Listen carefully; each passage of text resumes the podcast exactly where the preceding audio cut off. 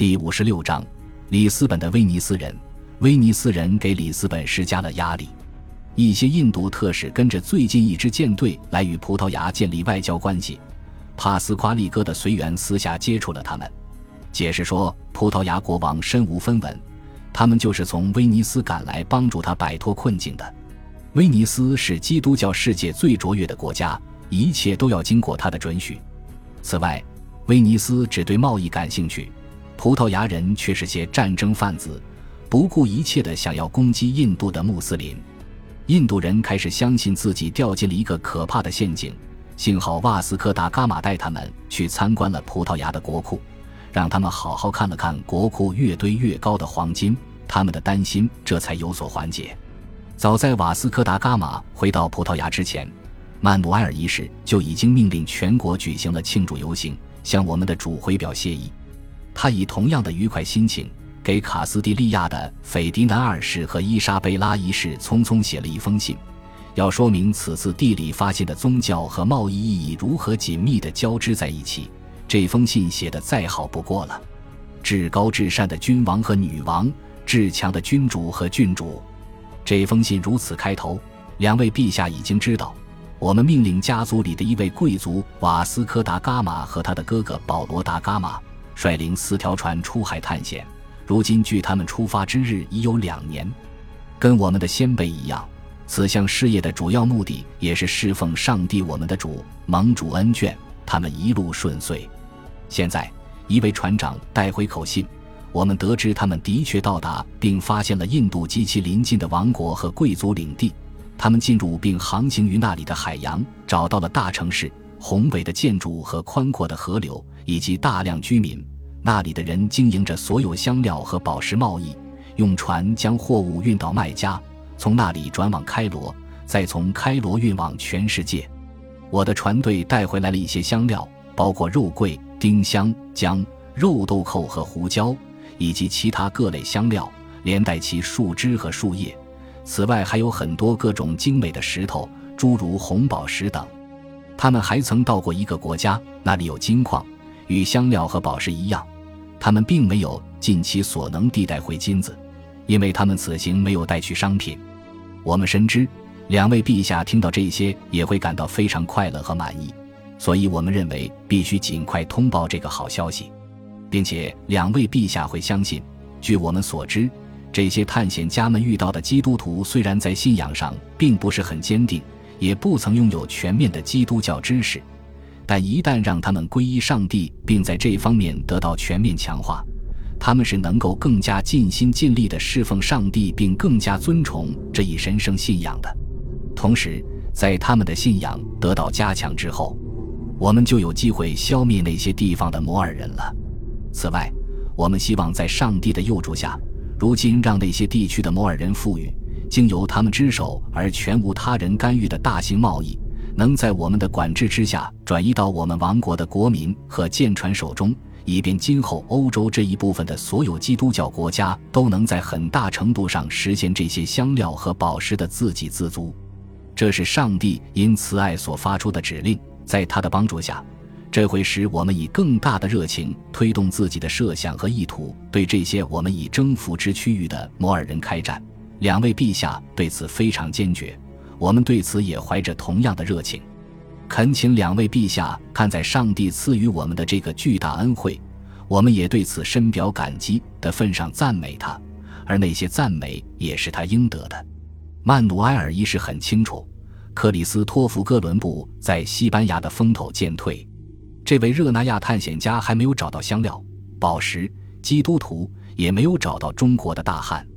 因四百九十八年。就在瓦斯科达伽马驶入印度洋之时，哥伦布终于到达了他长期以来一直都在寻找的大陆。但这次经历尤其令人沮丧。他沿着海岸行驶时，船队跌跌撞撞地驶入奥里诺科河宽阔的河口。迷失方向的领航员认为，这样的湍流一定是从大斜坡倾泻而下的，因而推断自己正沿着天堂圣山。一个他想象中从地表直插苍穹的巨大隆起，像乳房上的乳头的山路小丘逆流而上。因为知道人类无法进入伊甸园并在那里生活，他居然在恐惧中逃走了。哥伦布往往带着方几个会修士的朴素习惯，总觉得自己是被选定来拯救众生灵魂的。最近，他开始听到上帝的声音，认为他命中注定要在地球上发现新的天堂，以此来实现古老的预言。然而，他的信心受到巨大的打击，还绞死了一些反抗的船员。当他回到伊斯帕尼奥拉岛后，水手们以及被他许以无限财富的殖民者们指控他滥用酷刑、管理不善。这位五十三岁、饱受关节炎和眼部发炎之苦的探险家锒铛入狱，带着镣铐被送回西班牙。在大多数旁观者看来，瓦斯科·达伽马显然战胜了劲敌。哥伦布所承诺的事情，达伽马实现了。哥伦布乘风西行三十六天到达陆地时，达伽马却穿越大西洋。沿着非洲东岸到达印度，并历尽艰险返航归国。哥伦布不过会晤了几个部落成员，而达伽马却从敌对的苏丹手中逃生，并与强大的国王谈判，还带回了香料、信件以及可以作证的人质。不管哥伦布发现了什么，目前还完全不清楚。达伽马已经开启了通往东方的海上路线，并揭示了如何绕到伊斯兰世界的方法。整个欧洲都为之震惊，葡萄牙国王总算有机会接他姻亲的老底，真是高兴得无以言表。完成了这个愉快的差事之后，曼努埃尔一世写信给教宗、书记团和葡萄牙驻罗马的代言书记，重申自己的立场。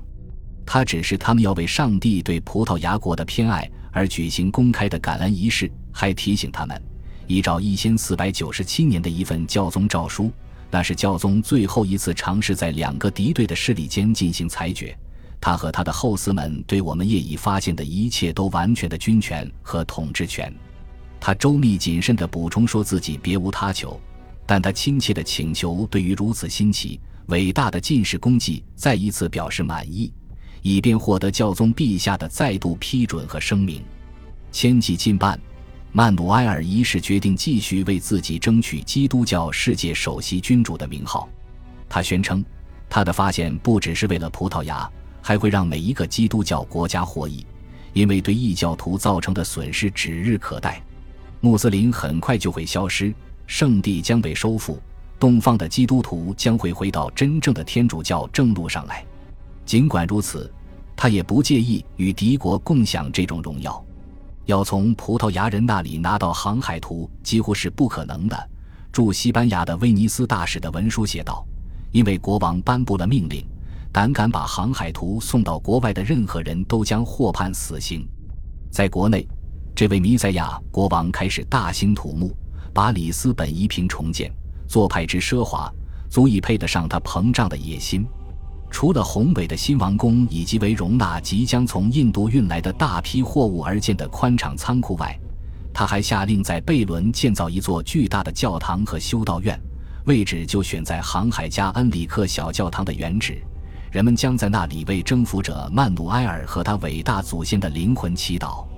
为了向他的上一任国王致敬，他决定以至高无上的仪式把国王若昂二世的遗体移往他处。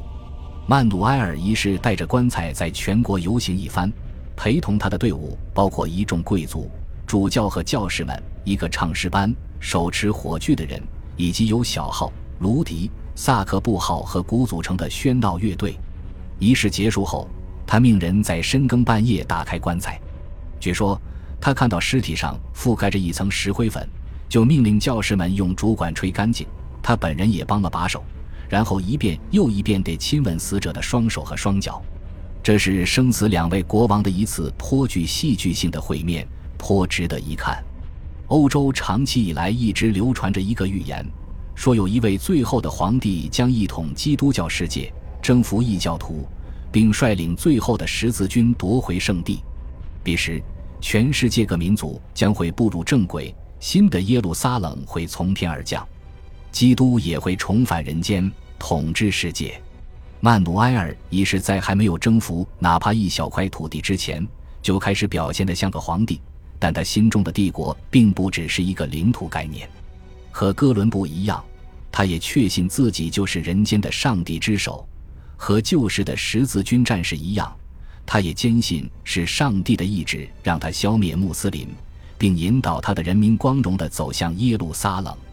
国王坚定的信念在很大程度上要归功于印度有基督徒的这一消息。祭司王约翰本人仍然杳无踪迹，但尼古劳科埃略和他的船员们一回国便解释说，卡利卡特比里斯本大，那里的人都是印度基督徒。的确，那里的教堂没有固定的神职人员。也无人每日念诵祷文，但教堂里有钟也有洗礼盘。这些基督徒，一位名叫吉罗拉莫·斯尔尼吉的佛罗伦萨商人向他的同胞们报告说，相信耶稣基督是圣母玛利亚所生，没有罪恶，被犹太人钉死在十字架上，葬在了耶路撒冷。他们还听说过罗马的教宗，但除此之外，他们对我们的信仰一无所知。感谢您的收听，喜欢别忘了订阅加关注，主页有更多精彩内容。